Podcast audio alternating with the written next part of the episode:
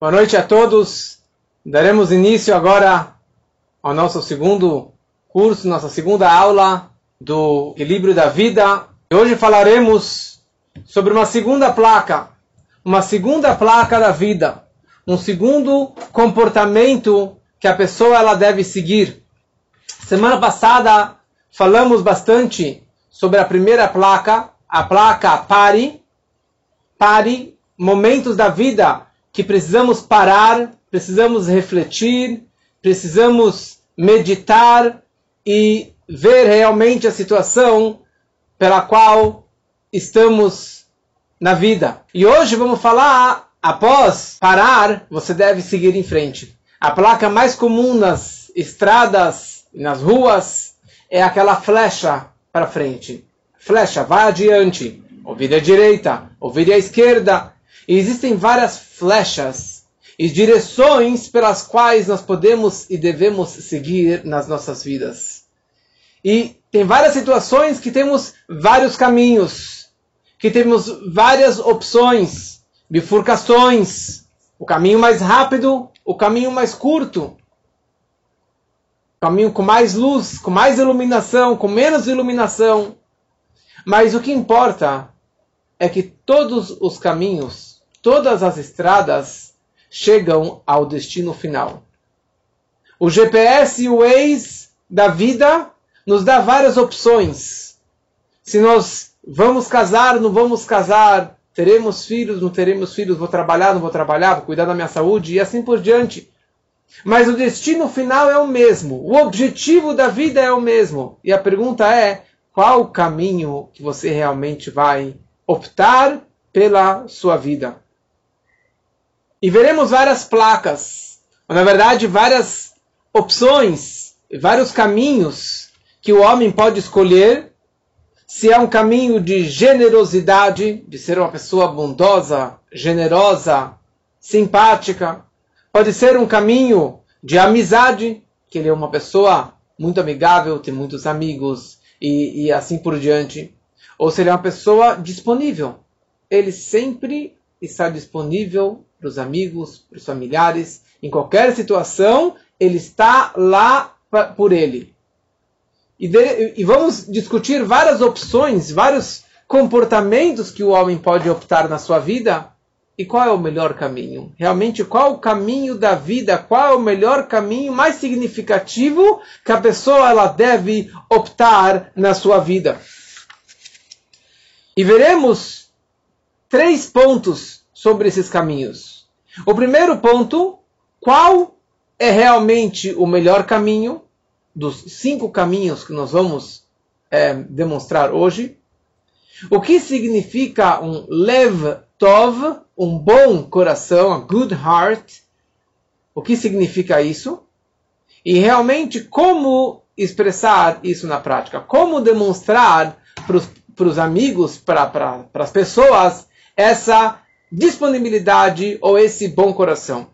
Para isso, Todos receberam um PDF na mão. Eu gostaria que todos abrissem para a gente poder ler juntos a Mishnah do Porquê Avot, Ética dos Pais, capítulo 2, Mishnah número 10.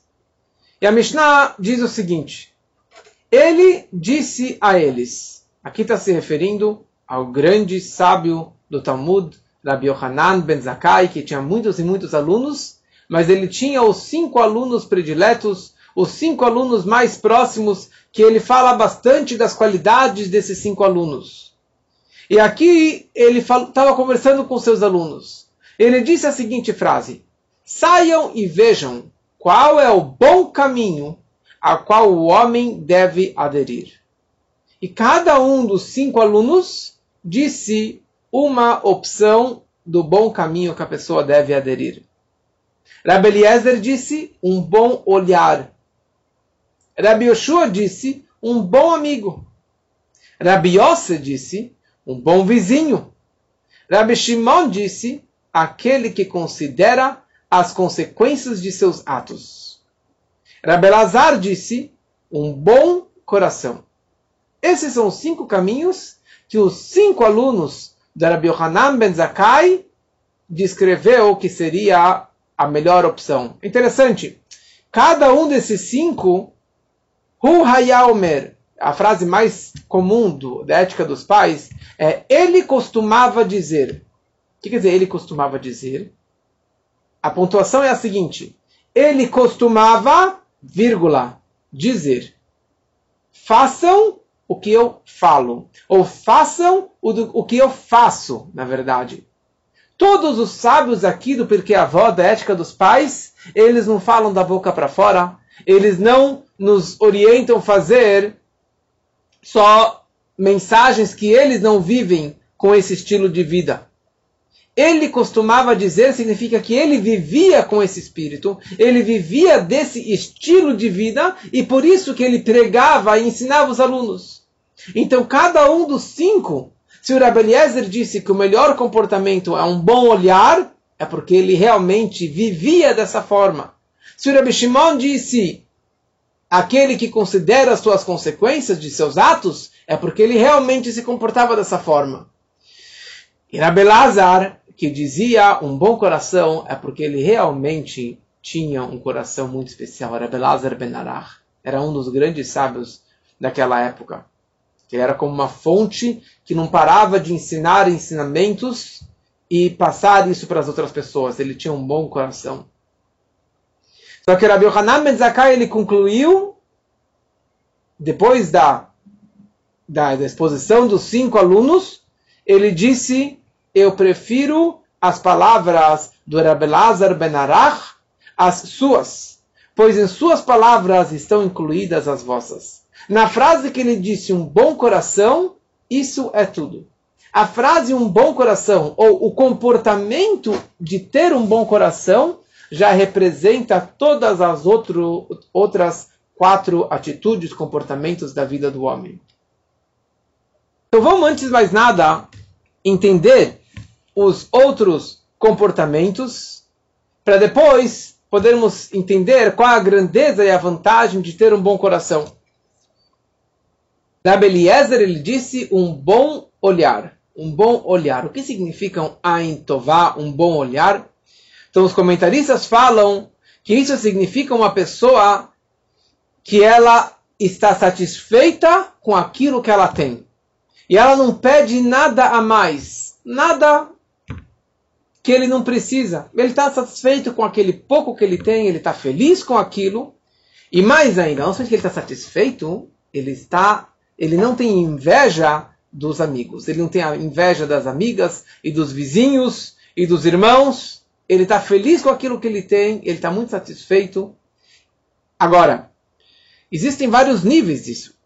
Existe nessa, nessa satisfação, existe um primeiro que é um sentimento interno, que você realmente está satisfeito, você não tem inveja e você está feliz pelo próximo.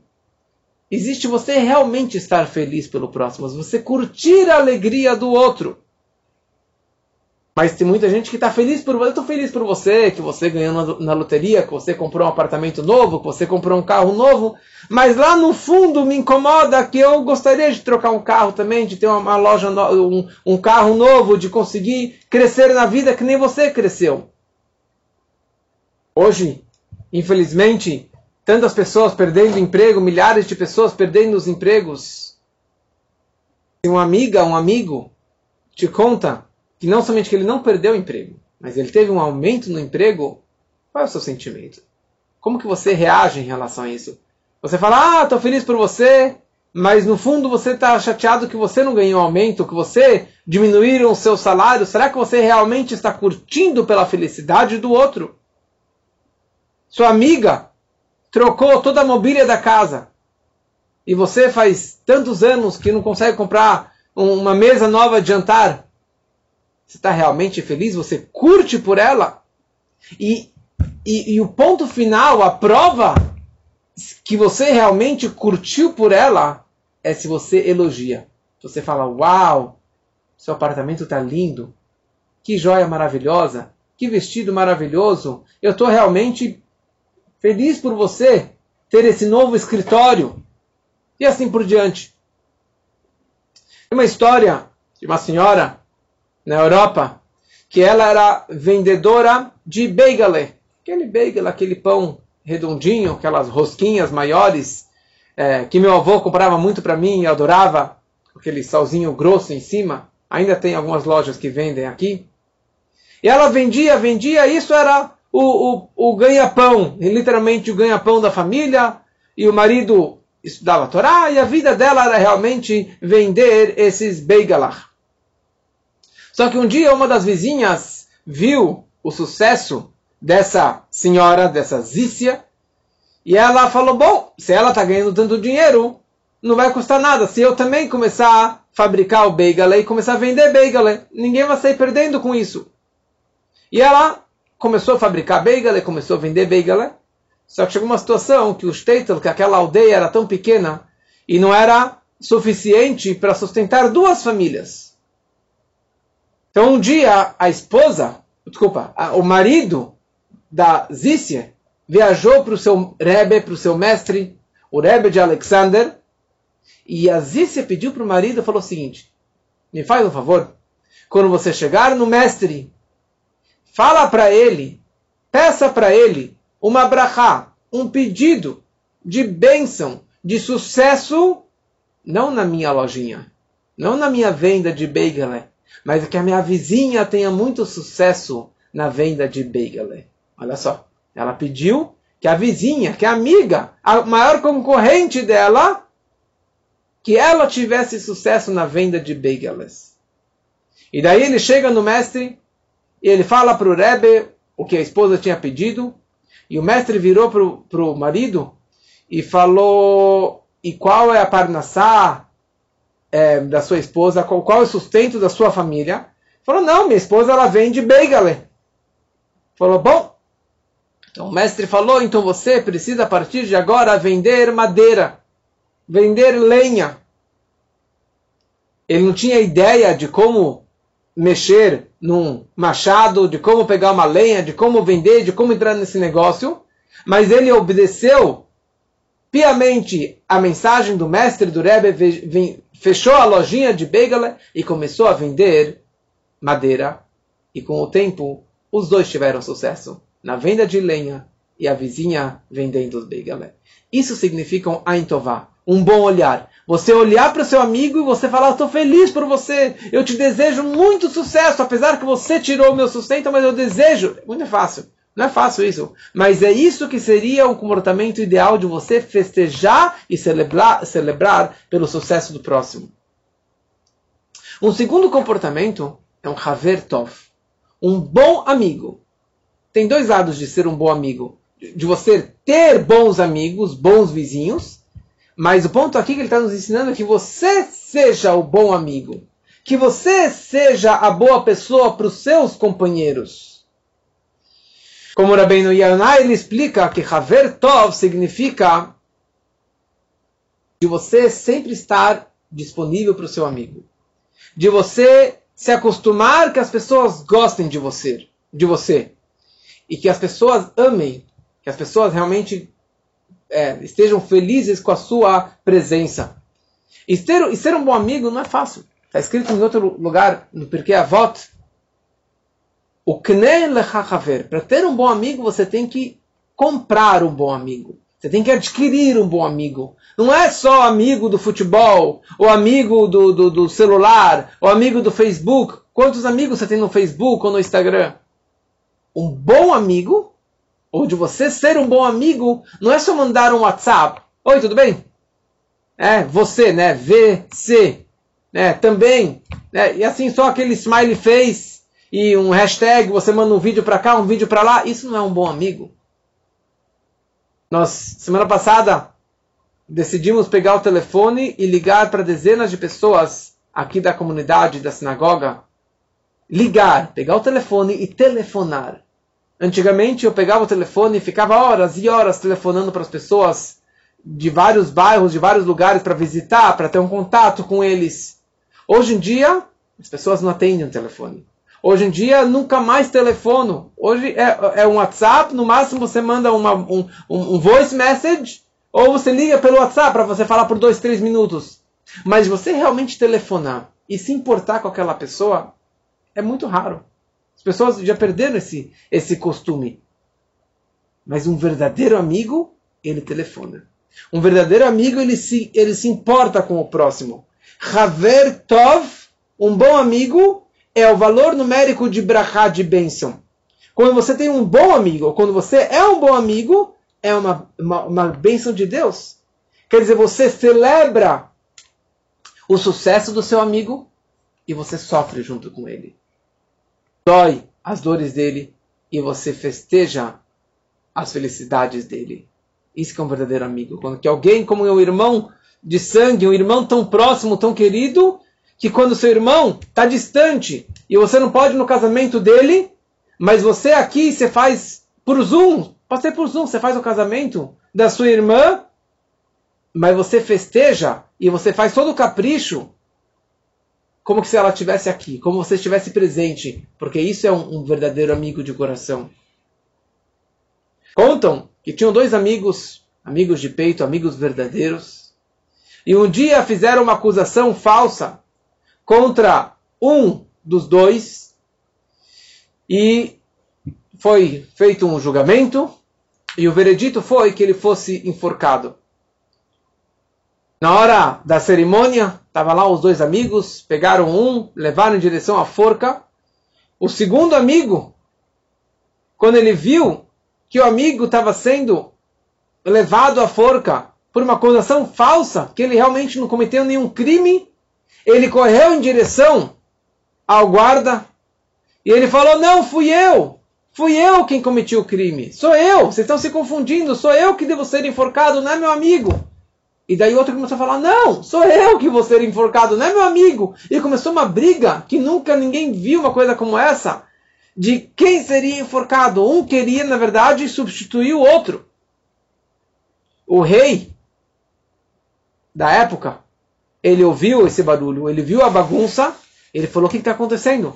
E ele chegou lá e explicaram, falaram: Olha, na verdade, nenhum de nós dois cometemos esse crime. Foi uma acusação falsa. Então, um começou a jogar a bola para o outro, falando que eu sou o culpado e não ele é o culpado, quer dizer, pegando a culpa para si. Quando o rei percebeu isso, ele viu que eles eram realmente sinceros, eles não mereciam uma, uma pena como essa. E o rei falou, libertou ele eh, dessa, dessa, dessa pena. E o rei falou: será que tem lugar, espaço para mais um amigo? nessa sua grande amizade, eu gostaria de participar e ser o terceiro amigo dessa grande amizade de vocês. Depois nós temos Shachen Tov, um bom vizinho. Rabi Yossi disse um bom vizinho. O que significa um vizinho? Qual a diferença de um bom amigo e um bom vizinho?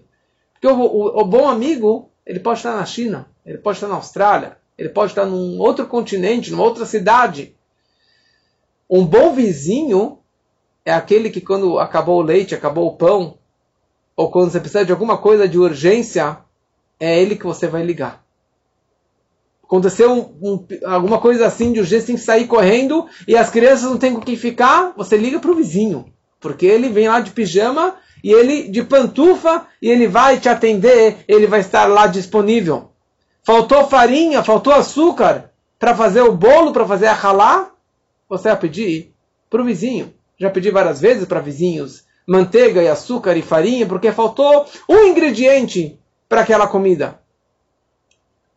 Tinha um jovem francês, recém mudado, mudado para Israel, fez aliar há pouco. Ele casou com uma israelense e quando ele chega no prédio, na casa onde ele estava morando, ele depois de alguns dias, alguém bate na porta, ele abre a porta, tinha lá um rabino com uma barba bonita. Ele fala: Olha, eu sou o seu vizinho, meu nome é Mordecai. Ele veio com dois copos de chá, com as bolachinhas, com os bolos. Falou: Eu vim me apresentar. Eu me chamo Mordecai, gostaria de conhecer vocês. Posso entrar? Podemos conversar um pouco. E daí eles ficaram lá conversando, conversando, conversando. E daí ele foi embora, ok. Um dia esse Shlomo, esse francês, estava passeando no Mahané Yodá, e ele viu lá num dos balcões, ele viu uma foto atrás do Rav Mordechai Elial, rabino-chefe de Israel no passado. Rav Mordechai Elial, de pessoa da memória, ele, ele me deu prova da, de rabinato também, eu tive prova com ele, anos atrás. Ele falou, parece com o meu vizinho, parece com o meu homem. E quando ele foi perceber que, na verdade, depois de dois meses, ele viu o vizinho, tal de Mordecai, saindo com toda aquela vestimenta linda, com aquele chapéu especial do rabino-chefe do Rishon Lezion de Israel, ele percebeu que era o próprio que acabou sendo um bom vizinho e se oferecendo para qualquer coisa, para ter uma boa vizinhança. Como a frase diz, vale mais um vizinho próximo do que um irmão distante. É alguém que está disponível 24/7. Ele está lá para você em qualquer momento, em qualquer situação. Daí entramos no Levtov.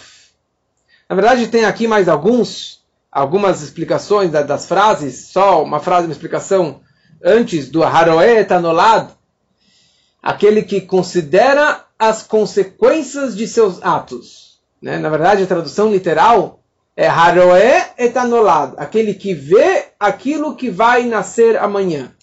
Ele vê as consequências dos seus atos. Ele já enxerga o futuro. Quer dizer, qual vai ser a recompensa dessas, desses meus atos e qual vai ser o prejuízo desses meus atos. Isso tem que ter uma sabedoria especial de você ver as consequências das boas ações e das más ações.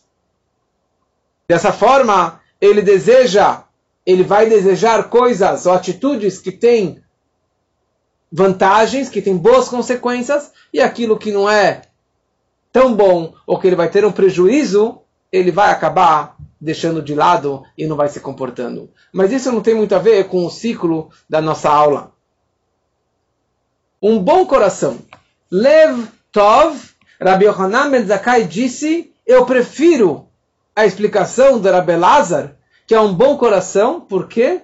Porque suas palavras estão incluídas as vossas. A palavra bom coração representa, inclui, engloba todas as outras atitudes, todos os outros comportamentos. Um bom coração. Como Rabbeinu Yonah, ele explica também sobre isso. Ele fala as opiniões, os gostos, os sentimentos do homem tudo são consequentes do coração. Da forma que você sente, assim que você vai acabar agindo. O coração, ele está sempre bombeando sangue oxigenado. O tempo todo ele está bis, ele está realmente ocupado mandando essa energia para o corpo todo. Esse é o papel do coração. Então, na hora que você tem um bom coração, quer dizer, na hora que seu coração está num bom caminho, tá, tá bem equilibrado, você tem bons sentimentos, boas emoções, bons desejos, automaticamente todo o restante também vai ser direcionado para o bom destino, para o bom caminho. Então suas opiniões vão estar equilibradas, os seus sentimentos vão estar equilibrados e todos os outros quatro que antecederam ao, ao bom coração serão consequências desse bom coração.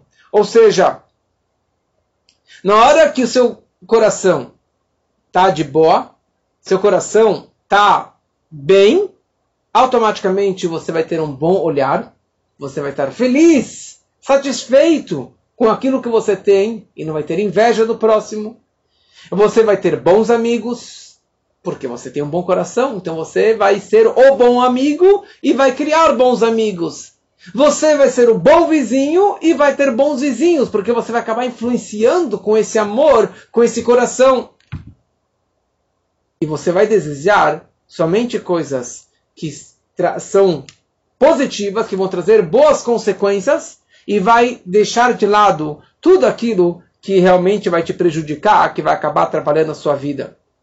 Então, Lev Tov ele engloba, ele representa todos os outros, ah, os outros comportamentos. O, o coração é a fonte de todas as forças. Ali está a alma, tanto a alma divina como a alma animal. Tem os dois ventrículos do coração. A alma divina se encontra lá dentro e a alma animal no outro ventrículo. Por quê? Porque dali ele está bombeando o sangue.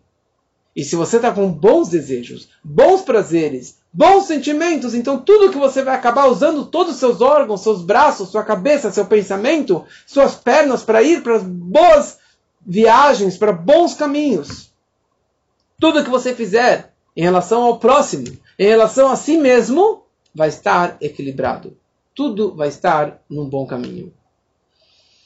Realmente, um bom coração é a fonte de tudo isso. E por isso que ele acaba representando, ele acaba incluindo todas as outras maneiras de, da pessoa se comportar na sua vida. É que nem tem dois tratamentos na medicina. Você tem um tratamento comum, alopático, com antibióticos. Então, se a pessoa tem várias dores no corpo, várias doenças, vários problemas, então para cada problema ele dá um remédio particular. Para dor de barriga, um remédio, para dor de cabeça, outro remédio.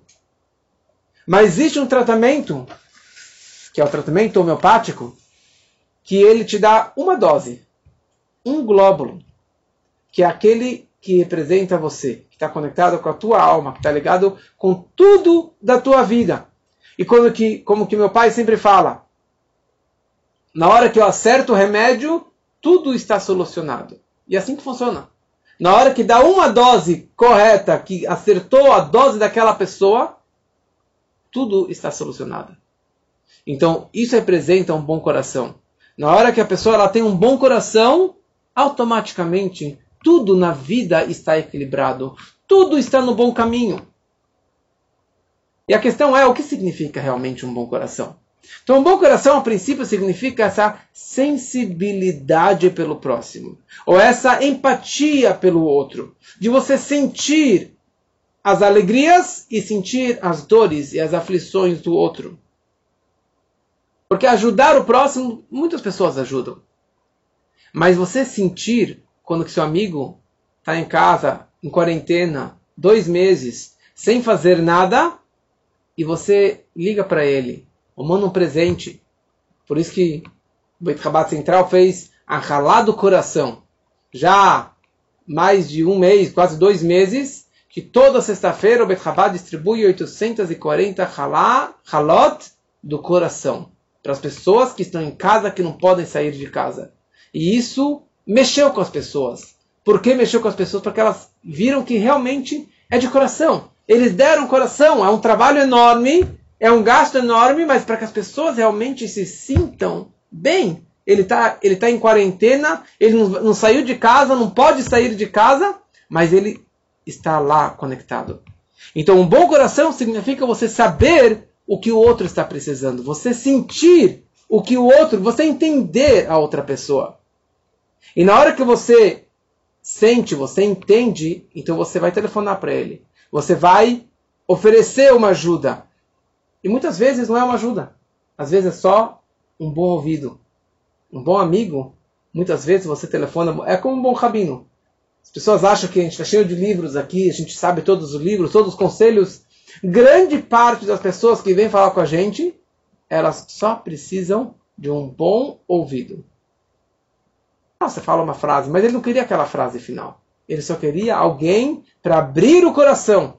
E se você está de coração, se você está disposto de coração, você mostra para ele que você realmente sente a dor dele, ou sente a felicidade dele, pronto. Você já demonstrou essa empatia, você já demonstrou essa sensibilidade pelo próximo, ou você já conquistou aquela pessoa. Ou você abraçou o problema do outro.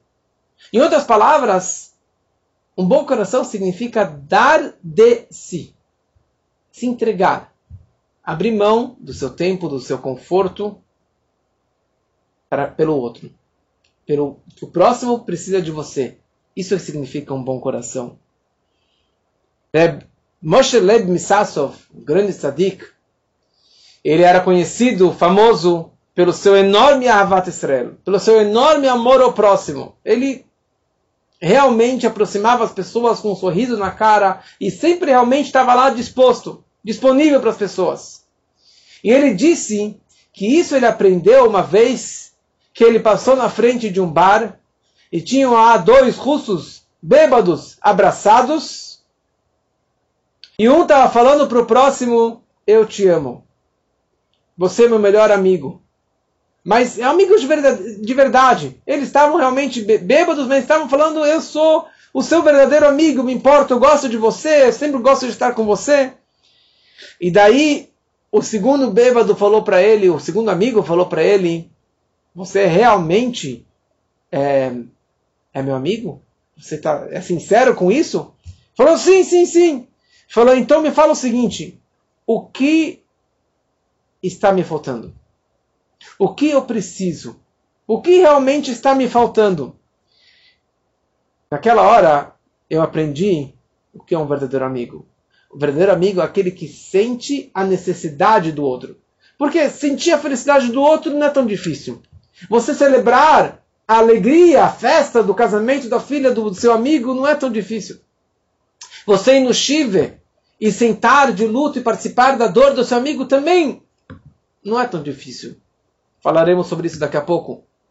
Mas você saber o que ele precisa, o que está faltando para o seu amigo, isso que é um verdadeiro amigo. E isso é um verdadeiro bom coração, que você realmente está entregue ao próximo. E isso, na verdade, nos aprendemos da Torá. A Torá tem esse sentimento e nos ensina como termos esse sentimento, essa sensibilidade pelo próximo, não somente pelas pessoas comuns, mesmo por ladrões, por animais e até mesmo por uma planta. Começando com o ladrão. Tem uma lei na Torá de uma pessoa que roubou um boi e acharam um ladrão, ele devolve o boi, mas ele tem uma multa. A pena dele é pagar cinco vezes o valor do boi para o proprietário, para o dono do boi. Esse é o castigo dele, cinco vezes a mais. Agora, se ele roubou um cabritinho, um carneirinho, a pena dele é pagar quatro vezes a mais. Talmud explica porque a pessoa, no passado, é, principalmente quando ele queria correr e pegar o carneirinho, sair correndo para que ninguém visse ele, ele pegava o carneiro, pegava o cabritinho, colocava nas costas e saía correndo com aquele carneiro nas costas. Fala a Torá ele tem que pagar só quatro vezes. Sabe por quê? Pela vergonha que ele passou. Pela, pelo esforço que ele teve em carregar aquele carneiro. Ele vai pagar só quatro vezes. Eu vou dar um desconto na pena dele. O outro puxou o boi, não teve nenhum esforço, vai pagar cinco vezes. Mas o carregou o carneirinho nas costas, ele passou por um vexame, ele passou por uma situação desagradável. A Torá se importou com o sentimento do ladrão. Olha só. Todos conhecem o pecado do fruto proibido, mas qual foi a fruta que Adão e Eva comeram no paraíso?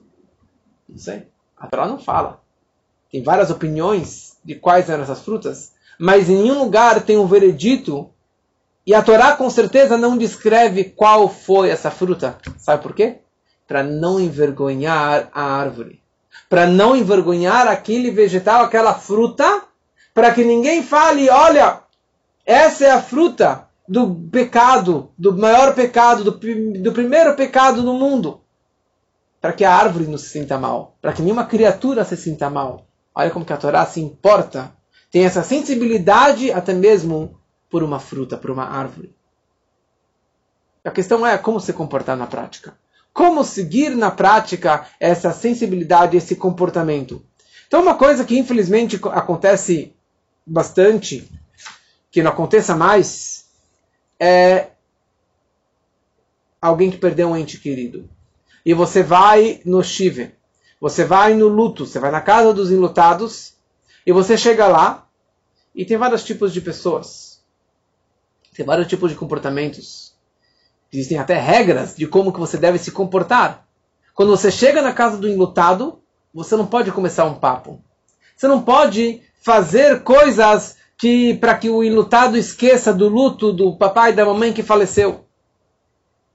Você não pode chegar abrindo a boca. Você senta lá, você entra calado. Você entra, senta e fica quieto no seu cantinho.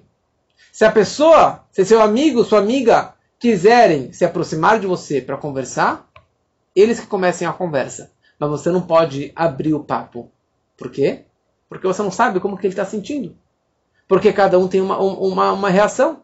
Tem uns que eles estão esperando é, um comportamento que você só escute da dor, de quanto que o papai e o avô sofreu, de quanto que aquela pessoa era tão especial, ele vai falar e vai chorar e vai querer te abraçar, então você tem que ficar lá de ouvidos.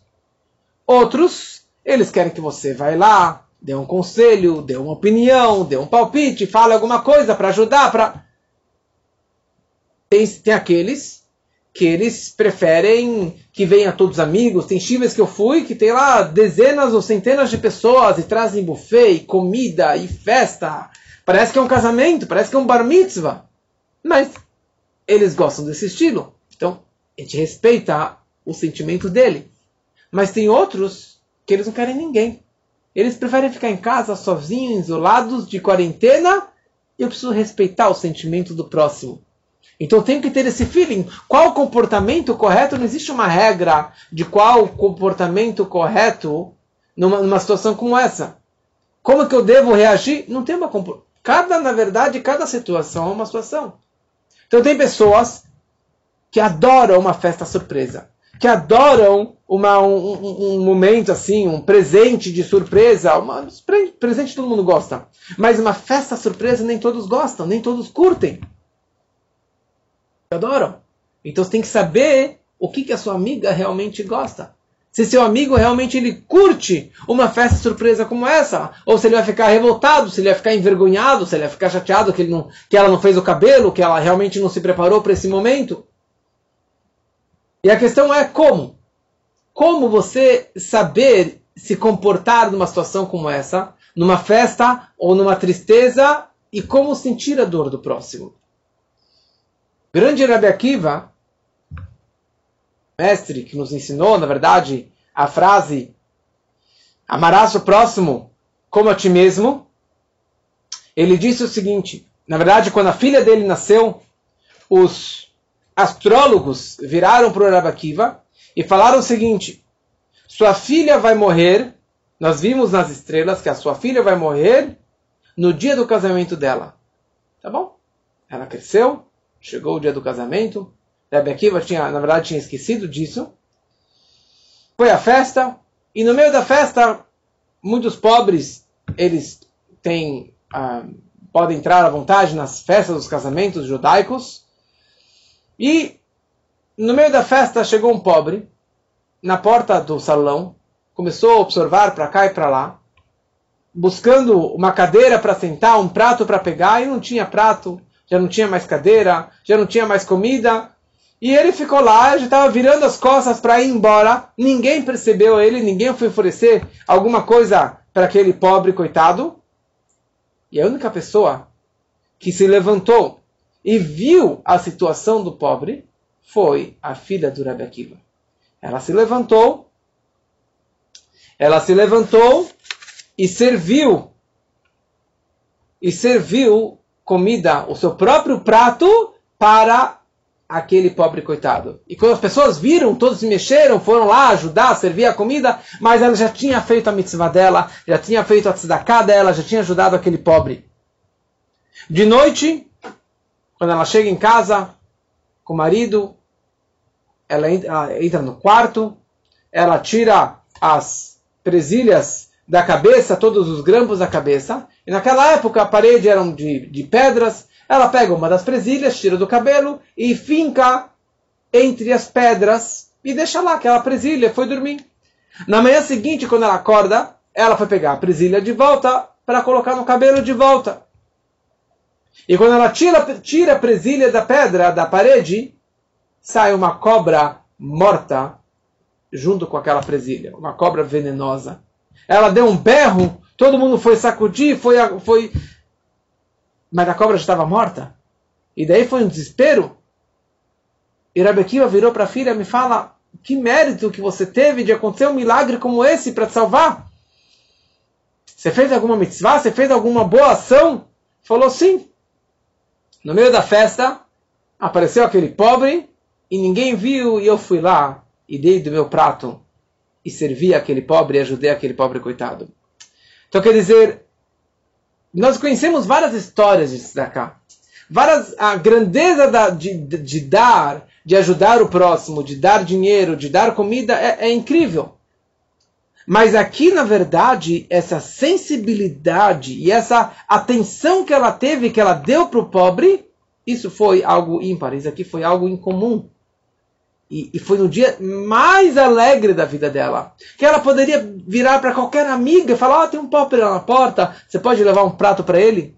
Mas não foi o que ela fez? Ela própria, com toda a roupa, com todo o cavalo, com toda a honra, a beleza dela, ela foi lá e entregou aquela comida para aquele pobre. Então ela revelou essa sensibilidade pelo próximo. E por isso que acabou, na verdade, acontecendo esse milagre maravilhoso na vida dela. Então, como levar isso aqui na prática? Como se comportar na prática? Então, de novo, estamos na quarentena. Quando foi, para quantas pessoas você levantou o telefone e ligou para uma pessoa, para um amigo próximo e falou como vai você? Eu, eu, eu, tô, eu me sinto triste que você realmente está de quarentena e você é, é, é da, daquele do grupo de risco. Você não pode realmente sair de casa. Posso te ajudar de alguma forma? Posso fazer as compras por você? Posso te dar um presente? Posso passar lá embaixo da janela? Alguma coisa, telefonar, ou dar, mostrar, mostrar as caras. Um bom amigo, um bom coração é você saber elogiar, você prestar atenção na dor, na aflição do próximo. E você realmente se importar, that's the point. Você se importar com a situação do outro. Agora tem uma situação que acontece muito entre casais, ou entre pais e, pais e filhos, que às vezes você sabe que se você fizer algo, ou deixar de fazer, se você deixar de tirar o prato da mesa, ou se você deixar o sapato sujo no meio da sala, ou se você ficar uma semana sem ligar para sua mãe. Ou falar uma palavra errada para sua esposa. Ou falar um comentário para um filho que é mais sensível. Você vai magoar aquele filho.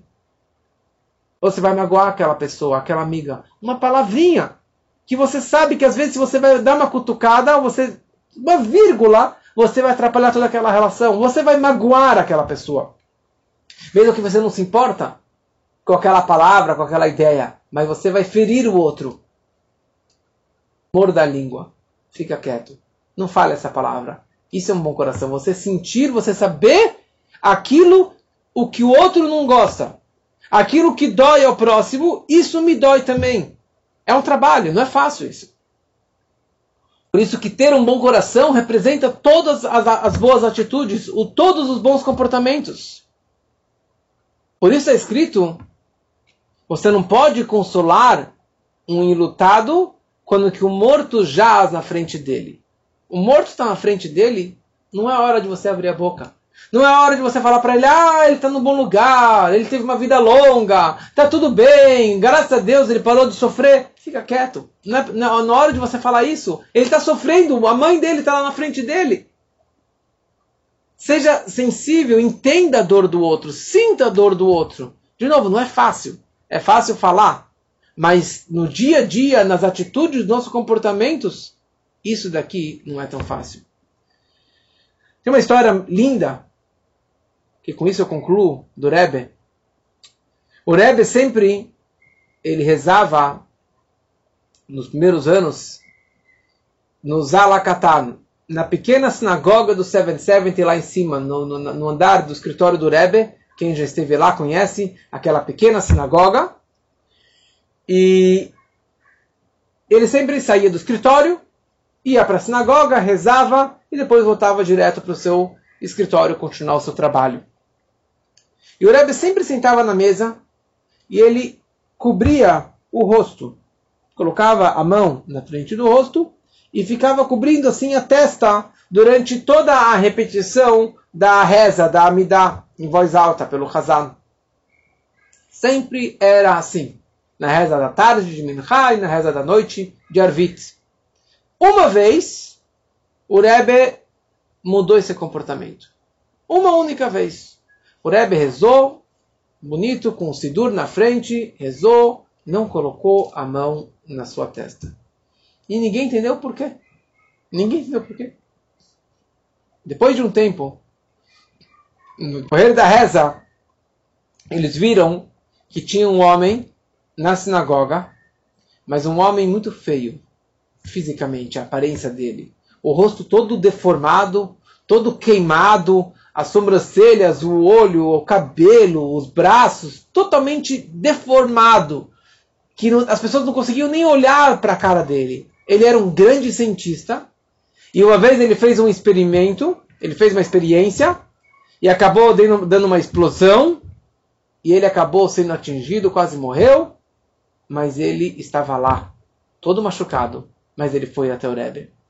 E o Rebbe, quando viu aquele judeu, que as pessoas com certeza não queriam nem olhar, quando você olha, você não quer olhar, você fica assim meio hum, tão feia, você não quer olhar para aquela pessoa? Então o Rebbe não cobriu a mão, não cobriu a testa, os olhos com a mão, para que aquele judeu, coitado, não pensasse que o Rebbe também não quer olhar para a cara dele. Para que ele não sentisse mal ao ver o Rebbe cobrindo os olhos como se fosse que eu não vou cobrir, que eu não quero ver aquele homem tão feio. Apesar que o Rebbe sempre fazia isso. Mas nessa única vez, o Rebbe teve essa sensibilidade, essa empatia, o Rebbe sentiu a dor do outro. E a, e a história, tem uma história inteira sobre isso, tem um artigo sobre essa história, mas a mensagem fica. Como que o outro vai sentir? Da forma que eu vou andar de frente ou de costas se eu vou olhar ou não vou olhar para ele, como que ele vai se sentir? É muito importante na nossa vida. Tem uma frase em hebraico, em inglês, que fala: Don't answer the questions, answer the person. Não responda a perguntas, responda a pessoa. Né? Você tem que entender a situação do outro. Você tem que saber o que está por trás dessas palavras. O que está por trás dessa situação que ele está falando. Então, às vezes, meu filho ele vem à noite e ele chora, chora, chora, chora. E ele fala, quero uma água. Depois ele quer mais uma água. Depois ele quer água de Ele não quer água. Ele quer mais um abraço. Ele quer que eu deite junto com ele por mais um pouquinho. Ele quer um beijo, ele quer um carinho, ele quer atenção. O pretexto, ele fala, eu quero um copo de água. Mas não é isso que ele quer. Às vezes você chega em casa e a esposa fala: tô cansada, tô cansada, tô cansada. Então muitos homens falam: tá bom, então vai dormir. Vai dormir cedo. Por que você foi dormir tão tarde? Mas ela não quer falar, ela não quer que você fale vai dormir. Ela quer que você reconheça o quanto que ela fez hoje, o quanto que ela ficou com as crianças nessa quarentena, o quanto que ela cozinhou. Ela ficou lá horas e horas na cozinha fazendo, se matando, trabalhando. Eu estou cansada eu queria que você appreciate, que você reconhecesse o meu esforço. Então, não é a frase, ou às vezes se alguém te fala uma palavra mais dura, se um filho, se uma outra pessoa te fala uma palavra mais dura, não se apegue a essa palavra. Não fique magoado. Tente entender o porquê ele falou isso. Será que ele não está cansado? Será que ele não está com fome? Será que ele não está com uma dificuldade? Tem uma prova? Vai ter uma prova? Vai ter algo mais difícil na, na, na frente? Então a lição fica. A lição fica para a vida, para essa semana, eh, próxima semana, que cada um leve na prática esse comportamento de sentir o próximo, sentir a dor do próximo e realmente tentar entender a situação das outras pessoas. E você vai ser o bom amigo, o bom vizinho, ver as consequências das, das, das suas atitudes ter um bom olhar e o mais importante, que você tenha, que você tenha um bom coração.